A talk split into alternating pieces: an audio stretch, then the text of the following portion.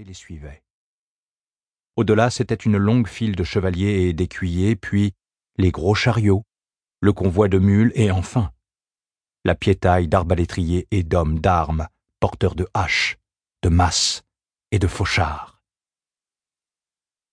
Le chemin de six pieds de large montait lentement au milieu de collines de châtaigniers et de chênes, avec un sous-bois d'aubépines et de houx. Personne ne parlait, car le seigneur au cimier en forme de dragon avait prévenu qu'il tuerait lui-même quiconque ferait le moindre bruit. Une telle menace de sa part n'était jamais vaine. Même les oiseaux s'arrêtaient de chanter au passage de la horde. Pourtant, ce lourd silence fut rompu par des bêlements plaintifs quand, d'un chemin de traverse, quelques moutons apparurent ainsi qu'un molosse qui se mit à aboyer rageusement en apercevant la troupe. Édouard cria le chevalier au dragon. Empêche le berger de donner l'alerte Immédiatement, un des chevaliers saisit la lance que lui tendait son écuyer et s'élança au galop. Au même moment, apparut derrière le chien un jeune pâtre qui ne devait pas avoir douze ans. Lui aussi découvrit la troupe.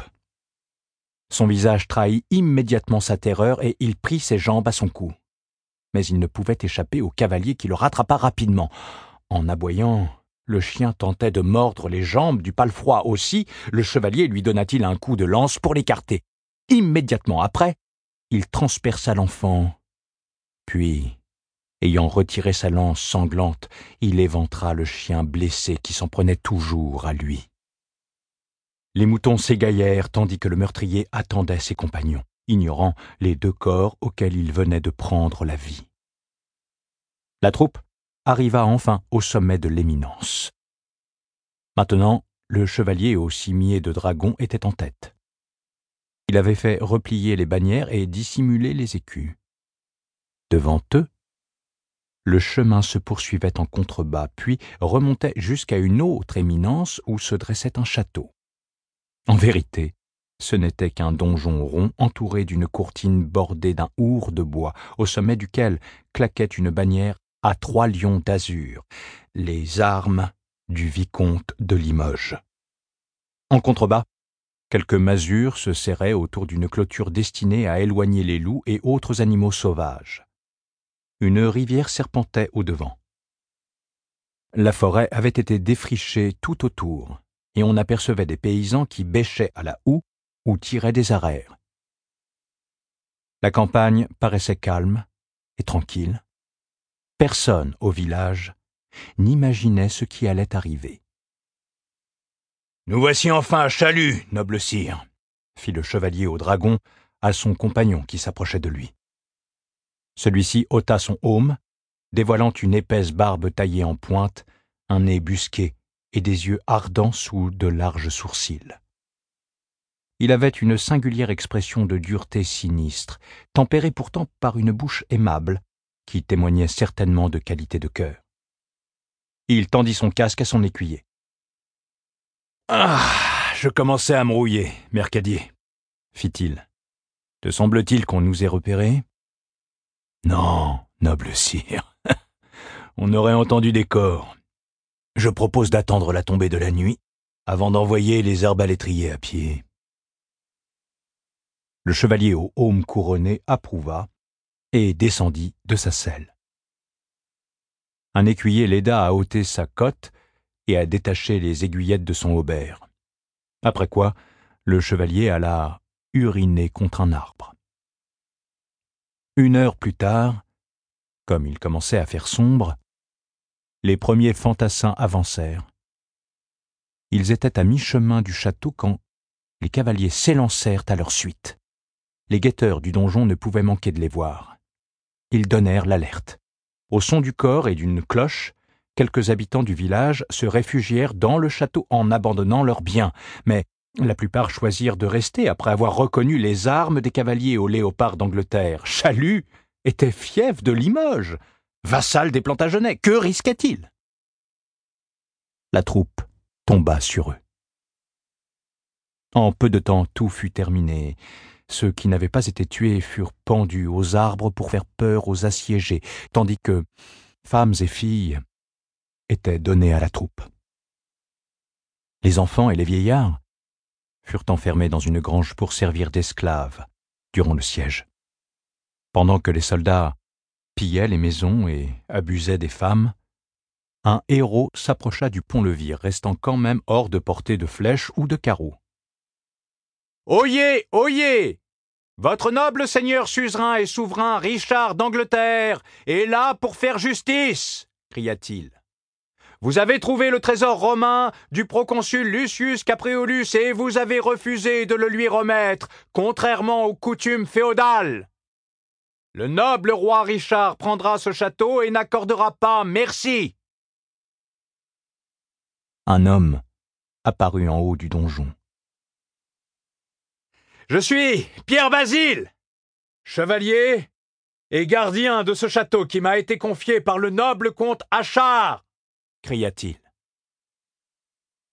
Le trésor est une statuette d'or que je suis prêt à remettre à Richard, duc d'Aquitaine et suzerain de mon maître, en échange de la levée du siège. À l'écart, l'homme au cimier en forme de dragon, celui qui se nommait Mercadier, sourit avec une cruauté tandis que son compagnon s'approchait du héros. Vous me reconnaissez, Félon? Je suis Richard Plantagenet, et je vous le promets, il n'y aura pas de quartier ainsi, Adhémar de Limoges saura ce qu'il en coûte de se rebeller contre moi. Quant au trésor, je sais qu'il ne s'agit pas d'une seule statuette, mais de douze. Même au bord de la mort, vous essayez de me tromper aussi. Vous paierez le prix de la félonie. Mon capitaine Mercadier et ses Brabançons vous apprendront comment on châtie les renégats. En haut du donjon, Pierre Basile devint livide comme un trépassé et se retint de trembler. Le capitaine Mercadier surnommé l'ennemi du genre humain, avait la réputation d'écorcher vif ses prisonniers. Basile se tourna vers Pierre Brun, seigneur d'un château voisin venu lui prêter main forte pour mettre le donjon en défense. Qui aurait pensé qu'ils arriveraient si vite? Comment prévenir le vicomte? Lui demanda-t-il d'une voix blanche. Le comte Achard, seigneur du château de Chalut, était parti quelques jours plus tôt pour Limoges demander de l'aide à leur suzerain, le vicomte Adhémar. Achard, comme tous les teneurs de fief, savait que Richard Plantagenet se préparait à lancer une offensive dans le Poitou et le Limousin pour punir ses vassaux qui s'affranchissaient de sa tutelle, afin de se rapprocher du roi de France. Achard voulait convaincre Adhémar de rassembler l'Ost et de demander le soutien de Philippe Auguste.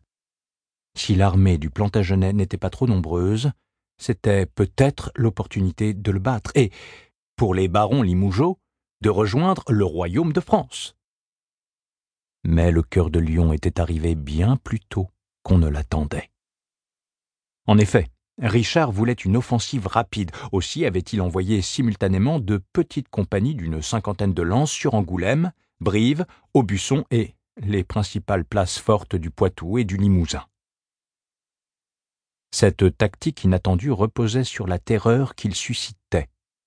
Chacun dans le pays se souvenait du sort des trois mille prisonniers qu'il avait faits à Limoges lors d'une précédente révolte. Un tiers d'entre eux avaient eu la tête coupée, un autre tiers avait été noyé dans la Vienne, le reste avait eu les yeux crevés. Le roi d'Angleterre escomptait que les garnisons des villes et des châteaux se rendraient sans combattre pour éviter d'être massacrés. Mais il y aurait une exception. Même si Chalus se livrait, Richard avait décidé d'exercer sur ses défenseurs une effroyable punition. Ceci pour deux raisons. D'abord, il fallait donner à ses vassaux infidèles une leçon qu'ils n'oublieraient pas. Ensuite, il devait punir le seigneur Achard pour ne pas lui avoir remis le trésor qu'il avait découvert. C'étaient, disait-on, douze grandes statues d'or trouvées dans un champ. Le roi d'Angleterre en avait exigé la moitié. Mais Achard lui avait répondu qu'il n'y avait qu'une statuette. Le seigneur de Chalut paierait son mensonge et sa forfaiture de la vie de ces hommes et de ces villageois.